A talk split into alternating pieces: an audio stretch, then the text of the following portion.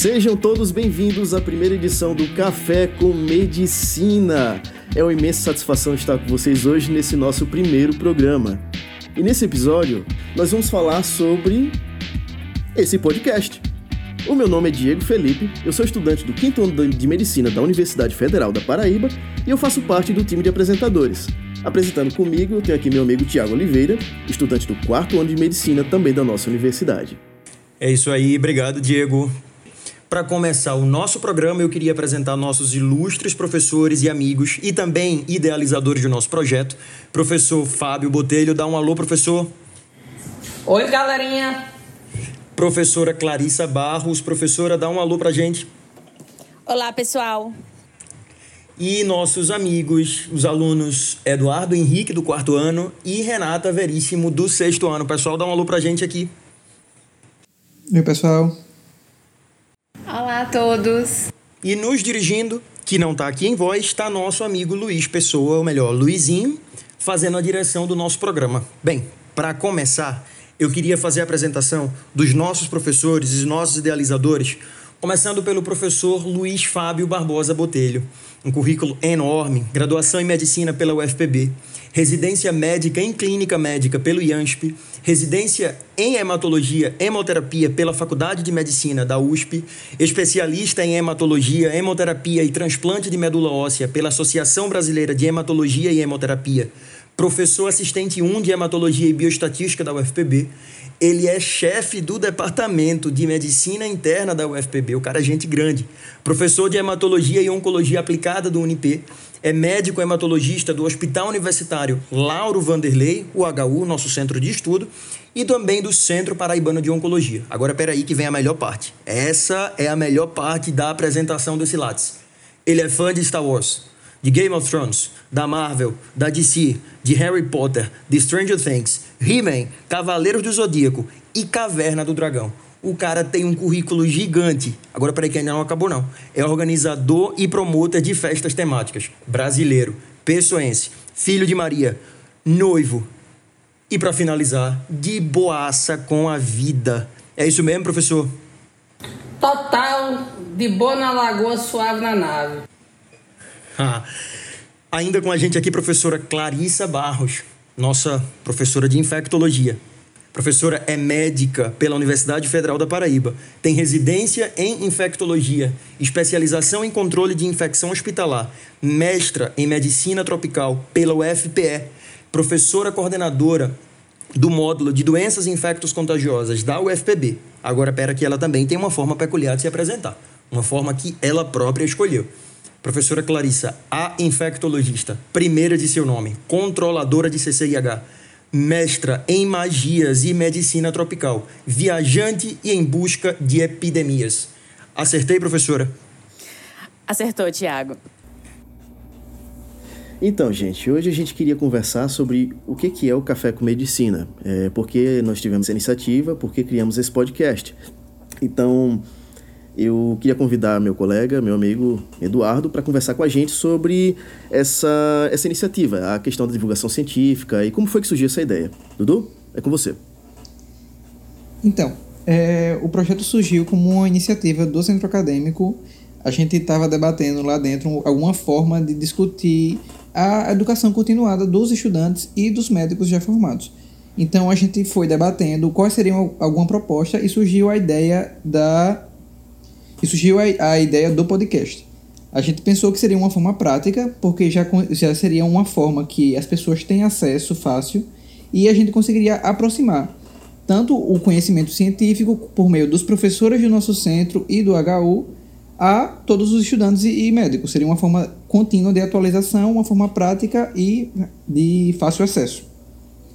Então a gente foi debatendo qual seria a melhor dinâmica e a gente vai estar fazendo nessa dinâmica de ter professores convidados, alunos convidados para ter um, um fácil acesso, uma forma contínua de, de, de dinamizar isso. É, e eu acho que é isso. Que massa. Ah, ok. Uh, então, fala também pra gente, Dudu, o que, que é o podcast e por que, que essa ferramenta foi escolhida?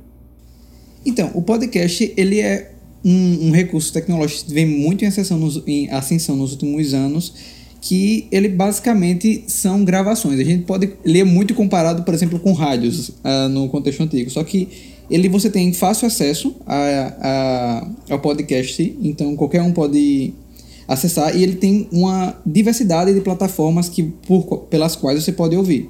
Então a gente pode citar várias que são utilizadas como Google Podcast, Spotify e várias outras que, que permitem esse uhum. recurso. Uma coisa interessante, Dudu, é que para a gente pensar na criação, né, a entender por que, que a origem do nome podcast. Alguém sabe por que, que esse nome? Vocês já ouviram falar? Vocês já pesquisaram sobre isso? Não. Tem, tem professor Fabinho aqui, me permita, que é um dos mais nerds daqui uhum. do nosso grupo. É uma briga enorme, mas é um dos mais nerds. O senhor já ouviu falar sobre isso? Olha, eu ouvi falar não, mas assim, casting é escalar, pode, é pode, então deve ser, vamos escalar um pode. Pode deve ser um aparelhinho qualquer safado desse. casting, né? Podcasting. Então, há quem diga, né, reza a lenda, e o Google fala, que a origem do nome, na verdade, veio da junção do iPod, né, da Apple, que, enfim, um dos primeiros reprodutores de MP3 e de broadcast, né, que vem do inglês para fazer transmissão. Então, essa seria a, a, a proposta do, do, do, podcast, né? Agora, trazendo um conceito um pouco mais técnico... Não, é, peraí, peraí, eu mereço pelo menos um parabéns pela criatividade, oh, né? oh, oh, parabéns, merece, merece, merece, merece, merece, parabéns. Parabéns, professor. Parabéns, professor. E eu acho que, Tiago, é importante a gente ressaltar que o podcast hoje em dia ele vem sendo usado por muitos recursos. A própria mídia tradicional, o jornalismo tradicional tem Sim. migrado para esse recurso, então é uma ferramenta bem acessível. Verdade, verdade.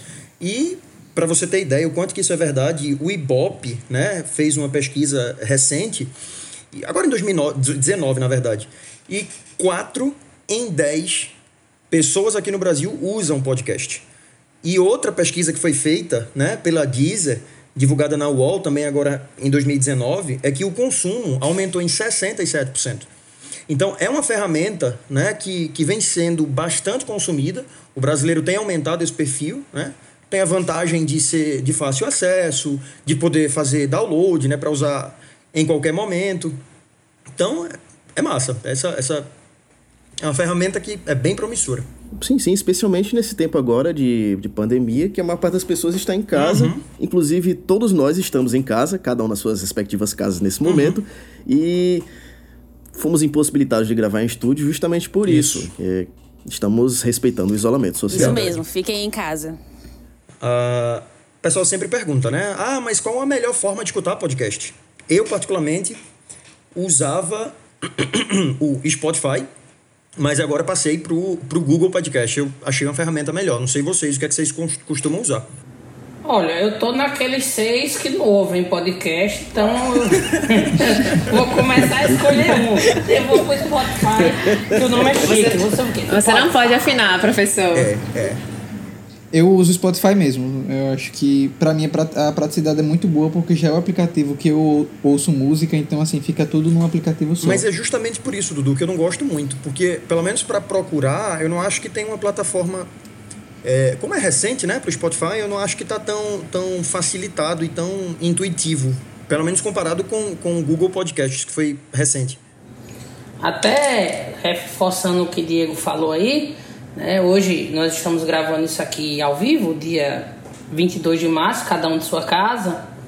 E isso é uma, mais uma ferramenta que a gente pode levar para transmitir conhecimento à população, aos alunos, aos estudantes.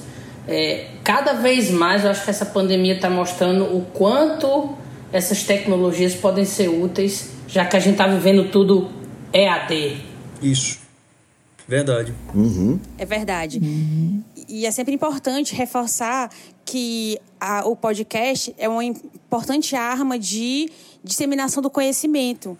Uhum. Então, é importante, principalmente pelas limitações é, que a pandemia nos impõe, a gente poder entrar em contato com outras pessoas e poder efetivamente dialogar e conversar e produzir mais conhecimento. Isso, isso. Sim, sim. É, então, com relação a esse, esse, essa plataforma, essa forma de divulgar o conhecimento, especialmente dentro da medicina, é, eu queria perguntar para Renata, é, como é que ela acha que essa ferramenta pode ajudar na formação do estudante de medicina? Você como estudante que está terminando o curso agora e vai começar Ei, Renatinha, a carreira. Renatinha é sexto ano, viu? Tem que respeitar aí, ô, porque... Ô, ô, ô, Diego, por favor, Renata quem? Não é qualquer Renata. Ô, oh, hum. oh, desculpa, desculpa, desculpa, desculpa. Respeita que ela é sexto É verdade. E tem um TH no nome. Desculpa tem aí, tá, galera? reforço nisso aí. Ah, então é Renatinha. Renatia, Renatia. Convocado futuramente pelo Ministério da Saúde Não, para aí, atuar é, nas linhas de frente da pandemia. É? Basicamente, professora. A direção pois tá é, pedindo como fogo, só vocês... que ele não sabe que eu sou míope. Tudo bem. Voltemos, Renatinha.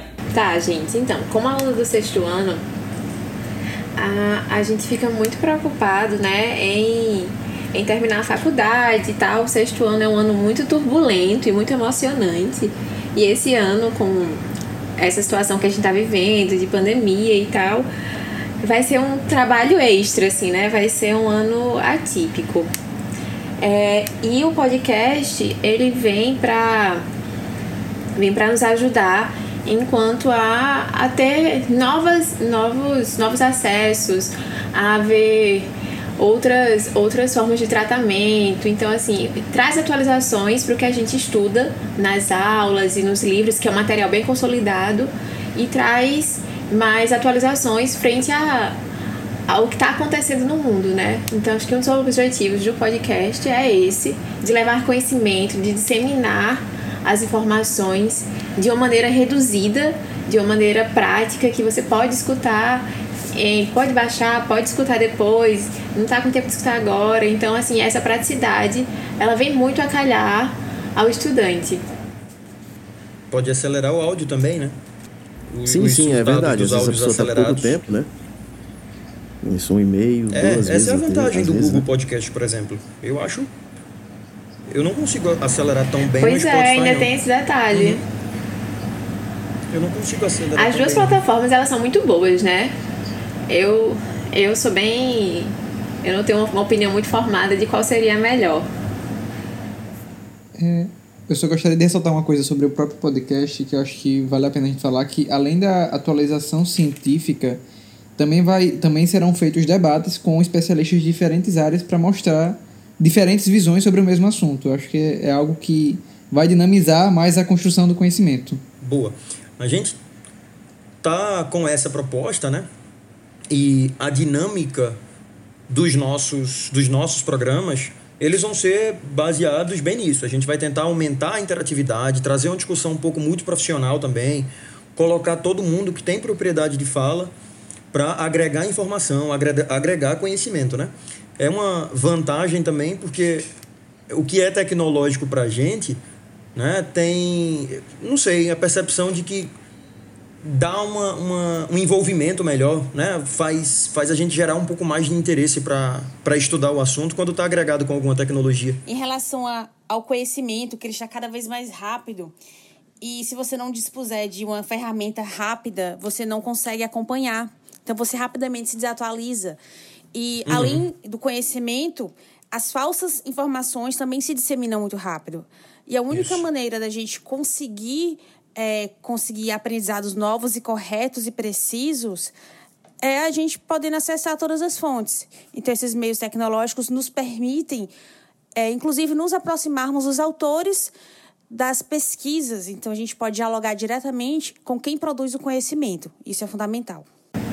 Perfeito. Uhum.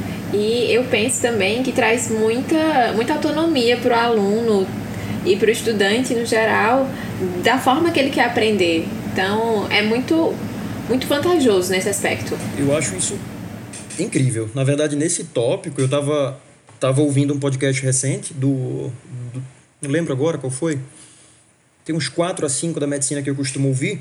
E ele estava discutindo justamente isso, né? Era coronavírus e a hipertensão. Se era necessário suspender BRA e ECA.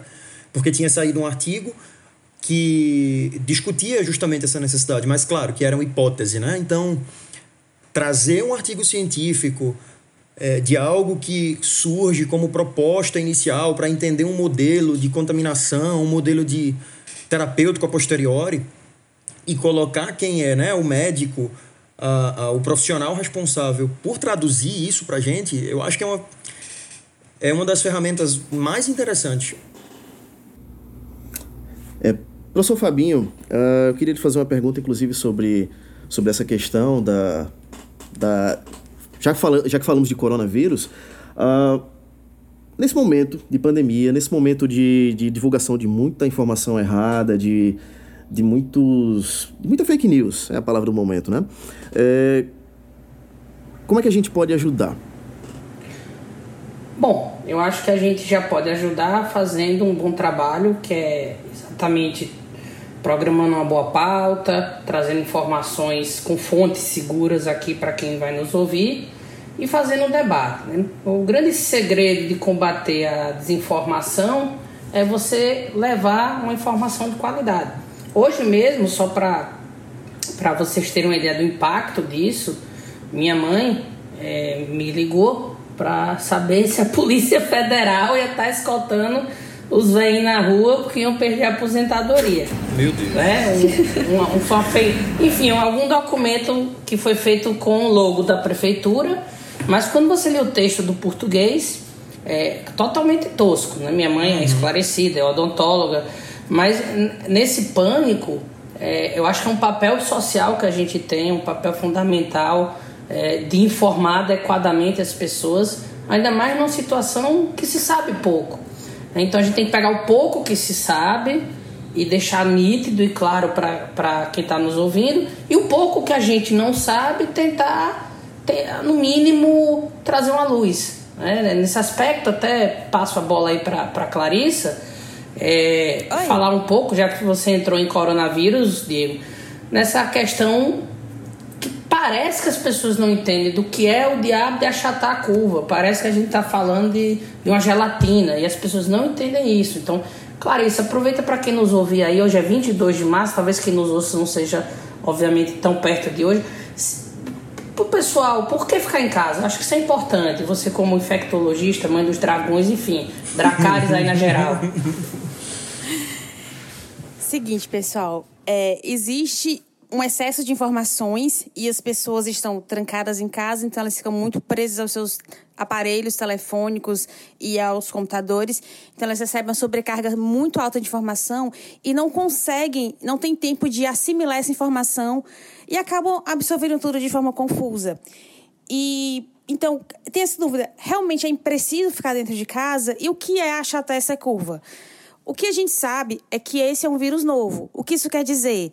Todas as pessoas são suscetíveis a se infectar por ele. E como ele é um vírus que ele circula muito rapidamente, o contato dele é muito fácil de uma pessoa a outra, a gente sabe que toda a população vai se infectar. E o que é achatar a curva? É, se todo mundo adoecer, entrar, tiver em contato, todo mundo vai adoecer de uma vez só. Então, que nem aqueles gráficos que a gente aprende na escola. Se todo mundo adoece de uma vez só, então naquele tempo, é, a gente desenha a curva pelo tempo, então você vai ter um pico super alto da curva, porque todo mundo está adoecendo de uma vez só. Quando as pessoas mantêm-se afastadas uma à outra, a velocidade em que elas vão adoecendo é mais lenta, porque elas não entram em contato. Isso quer dizer que o tempo que vai demorar para essa população ser infectada, ele vai ser mais lento. Ou seja, qual a importância disso? Não sobrecarregar o sistema de saúde. Porque mesmo que nem todas as pessoas fiquem graves, algumas vão ficar, muitas vão ficar, na verdade, se a gente tiver é, um adoecimento mais lento, o nosso serviço de saúde vai conseguir dar conta de cuidar de todo mundo que precisa ficar internado, que precisa ficar em UTI. Mas se toda a população de um país adoecer ao mesmo tempo, as nossas unidades de saúde não terão como tratar essas pessoas. Então, muitas pessoas vão padecer pelo caminho por falta de cuidados médicos adequados, simplesmente porque toda a população adoeceu junta. Isso é achatar a curva. É evitar contato das pessoas, para que a doença se dissemine de forma muito mais lenta e o serviço de saúde possa atender a todas adequadamente. Quer completar alguma coisa, Fabinho? Só um exemplo que eu acho muito que todo mundo entende, velho, é o piolho no colégio. Todo mundo tira a piolhenta da, da escola. É. Né? Isso. Isso é. Bota a piolhenta em casa para os piolhos não, não pegar a cabeça dos guris. Então, isso é que a pessoa tem que entender. A gente não, não pode esperar o piolho aqui. A gente é, é nem pegar o piolho. Isso é a importância, porque toda mãe entende tirar uma criança piolenta da escola, mas uma catarrenta ninguém entende, é para se lascar. tem, tem um agravante é, da, da questão do coronavírus, é que quando a criança está catarrenta, é fácil tirar ela do convívio porque a gente visualiza que ela está doente transmitindo alguma doença. O problema do coronavírus é que ele pode ser transmitido antes que a pessoa apresente os sintomas. E, é, e aí que está o perigo. Você aparentemente está saudável hoje, entre em contato com seu avô, entre em contato com uma gestante, e você já está transmitindo vírus e você não sabe. Por isso é importante esse recolhimento nesse momento. Lembrando, essas epidemias, elas não duram para sempre. Elas têm um período de, de evolução você pode ver em alguns países em que a epidemia começou primeiro, já está diminuindo. E agora o Brasil está entrando e também daqui a alguns meses vai cessar, mas por enquanto é momento de ficar em casa. É, professores, só queria fazer uma pergunta. É, aproveitando o tema de coronavírus, como, é, como, assim como nós, muitos estudantes de medicina estão em casa nesse momento. E como, eles, como a gente pode contribuir estando em casa? O que podemos fazer? Na verdade, os estudantes de medicina, é, eles não vão poder atuar é, no cuidado médico direto com esses pacientes. É, inclusive, em alguns locais, o internato foi suspenso para diminuir o risco de disseminação da doença.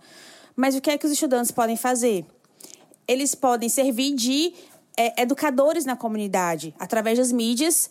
É, eles podem difundir o conhecimento em relação a cuidados de lavagem das mãos, cuidados que se deve ter no isolamento. Então, assim, o estudante de medicina, ele tem conhecimento para explicar aos seus vizinhos, aos seus familiares, usar mídias como Instagram, Facebook, para divulgar esses cuidados que a gente deve ter no isolamento. Não sair nas ruas, ao ir para um supermercado, porque a gente precisa se alimentar, precisa comprar feira.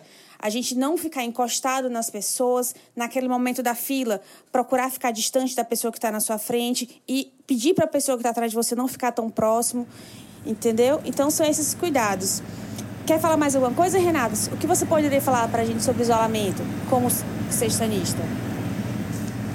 Então, professora, é, realmente o nosso internato foi suspenso e porque a maioria do, das consultas são eletivas e tal, atualmente eu estou rodando pediatria e não teria muito sentido levar as crianças que estão saudáveis para o hospital, né? Principalmente porque boa parte delas, como a senhora comentou, podem ser assintomáticas. E acho que é importante que o estudante de medicina, na verdade, o estudante como da saúde, bem como todos os profissionais, eles retifiquem, deixem mais claro ainda, na verdade, ratifiquem essa a importância de estar em casa, a importância de cuidados básicos na lavagem das mãos, e tal, que isso realmente vai diminuir e vai achatar essa curva que a gente tanto espera, de forma que o nosso sistema de saúde não fique sobrecarregado e que a gente não tenha, enquanto profissional, ter que fazer decisões na flor do momento, decisões difíceis. E, uma coisa que eu gostaria de comentar é que o profissional de saúde ele tem sido bem, bem valorizado nessas últimas semanas e era uma coisa que a gente não conseguia ver muito bem até então, né? E eu queria saber dos professores o que a gente pode esperar aí nesse pós-valorização, se a gente tem alguma mudança. É, antes de tudo, eu queria só responder a, a um pouco Eduardo. É, eu acho que o estudante de medicina ele pode ajudar com tudo que Clarissa falou, mas também é, usando um pouco da cidadania. A maioria são jovens e com ampla potencialidade de doar sangue. Então, um dos grandes problemas que a gente vai ter nos próximos meses, é, com certeza dias e semanas, é o desabastecimento dos estoques do Hemocentro. O coronavírus está aí, continua aí, e as outras doenças também vão continuar aí, né? Pensem bem, a, leucemia ela não deixa de existir. Ah, o coronavírus chegou, não vou ficar mutada. Eu não vou causar o mal. As coisas vão continuar acontecendo, os traumas vão continuar acontecendo e precisamos de doação de sangue. Então, você que é estudante, você que tem saúde, você que não tem maior restrição, liga no Hemocentro, agenda a tua doação. O Hemocentro tem todo um esquema de agendamento que vai te garantir segurança e segurança para o receptor. Né? Em breve, inclusive, a gente também vai estar discutindo uma campanha de doação de sangue, a gente leia-se o Centro Acadêmico de Medicina. E por fim, como Renata sugeriu, acho que a valorização do nosso trabalho é, é importante que aconteça, mas eu acho que não no afã de uma epidemia. Eu espero que após a epidemia, após passar do medo das pessoas, após passado isso, as pessoas ainda enxerguem a gente como, como profissionais de importância capital em qualquer é, sociedade organizada. Eu digo isso porque se a gente estivesse vivendo aqui no momento uma pane de tempestade nuclear, os meteorologistas é que estariam aí com alta valorização e logo após as pessoas às vezes esquecem dessa porção que também é muito importante. Então eu espero que isso não seja uma onda, que isso venha para ficar. Não sei o que a Clarissa teria a acrescentar, mas passa a bola para ela. Eu concordo com o que você falou, Fabinho. Eu acho que é muito importante de valorizar o profissional da infectologia, não apenas nos momentos de epidemias. Até porque a gente, nossa função não é apenas atuar nesse, nessas situações de crise. A gente também precisa é, atuar na prevenção, além de e as doenças que são endêmicas. Nunca podemos esquecer das doenças negligenciadas, que também ficam sob os cuidados dos infectologistas e dos médicos sanitaristas também, e que é uma luta para a gente poder é, controlá-las, na verdade. E nosso país ainda tem muito disso. A gente tem que lembrar que a gente ainda tem muito calazar, a gente tem muita. tem malária ainda, tem esquistossomose, doença de Chagas, então é, o infecto ele é presente o tempo inteiro tanto nas endemias quanto em outras situações. É verdade, professora. Uh, bom, eu gostaria de dizer que o Café com Medicina ele está disponível para dúvidas, para perguntas, sugestões de pauta. Inclusive, se vocês quiserem conversar com a gente no nosso Instagram, é o nosso Instagram, Tiago. Arroba Café com Medicina, UFPB.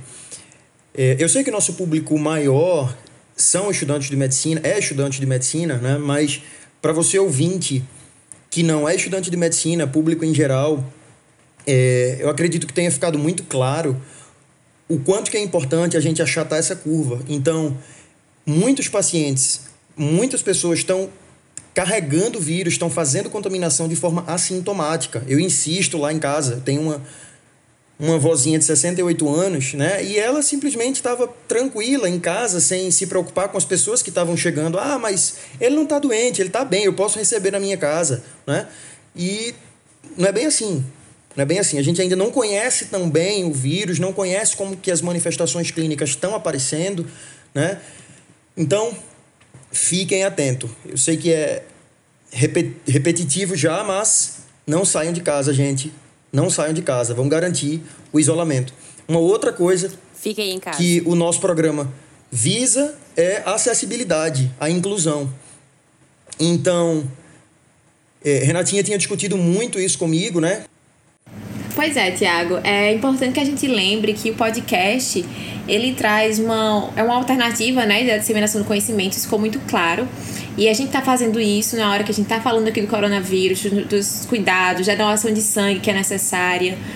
Então, é, mas é muito importante que a gente lembre também que o podcast ele é uma maneira de acessibilidade e inclusão. Quando eu falo isso, eu me refiro às pessoas que, que têm deficiência visual, que têm algum tipo de dificuldade para ler, ou até mesmo, infelizmente, de alfabetização, que a gente sabe que, querendo ou não, é uma que é presente no nosso país. Então, o podcast, por ser áudio, por ser ouvido, a locomoção também. Então, são meios que a gente pode é, ultrapassar essas barreiras através do podcast. Então, que as pessoas também se sintam incluídas por essa iniciativa. Inclusive, estamos agora, estaremos disponíveis agora no Spotify, no Deezer, no Google Podcast, no Apple Podcast. É, mas antes de encerrar, eu queria passar a bola para o professor Fabinho. Ele tem algo a dizer? Sim, eu queria apenas dizer que vão estar abertas as inscrições aí do projeto de extensão criado por mim, Saúde 10K, a uso das mídias digitais para prevenção da saúde, o que vem bem de, de, de harmonia né, com esse nosso projeto.